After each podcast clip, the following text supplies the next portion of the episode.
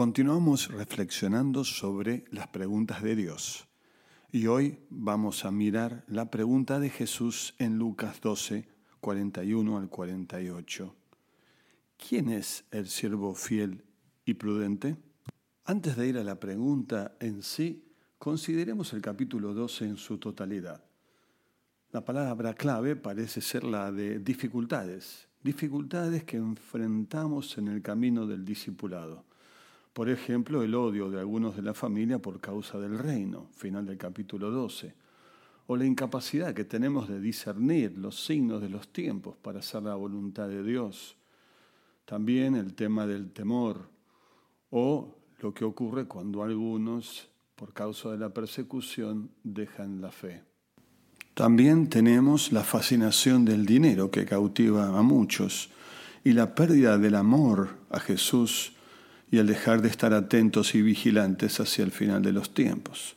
Finalmente, en el contexto inmediato de la pregunta, tiene que ver con los abusos de algunos que tienen poder en la iglesia y que no buscan servir a los demás, sino favorecerse de los privilegios que le da su lugar de autoridad. Volviendo a los versículos 41 y 42, no está muy claro qué mueve a Pedro a hacer la pregunta a la que Jesús responde con otra pregunta, una pregunta retórica, porque la respuesta está en sí misma. Quizás Pedro fue movido por la curiosidad, relacionada a lo que Jesús dice en el versículo 40, la necesidad de estar preparado. ¿Habrá alguno de ellos que no estarían preparados? Con todo, Jesús es claro y directo, y parece decirle a Pedro, no hagas preguntas que salen de la curiosidad, lo que te corresponde es tratar de ser el mayordomo fiel y prudente de esta historia.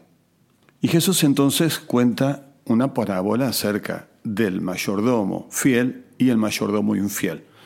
Era habitual en la época que las personas ricas y pudientes tuvieran un esclavo o siervo encargado de toda la casa y de también los demás sirvientes. Era una especie de gerente o administrador con responsabilidad amplia sobre todas las pertenencias y posesiones del amo. De hecho, ser un mayordomo implicaba un alto honor. Se sabe que había mayordomos, o sea, esclavos, que tenían también disponibilidad económica, con la cual al tiempo de servir podían comprar incluso su libertad. Y aún más, generalmente estos mayordomos o esclavos privilegiados tenían una mejor calidad de vida que los propios campesinos que estaban en libertad. En síntesis, ser un mayordomo implicaba un enorme privilegio y también una gran responsabilidad, basada en la confianza que el amo tenía depositada por entero en ese mayordomo. La respuesta para Pedro y para nosotros está clara.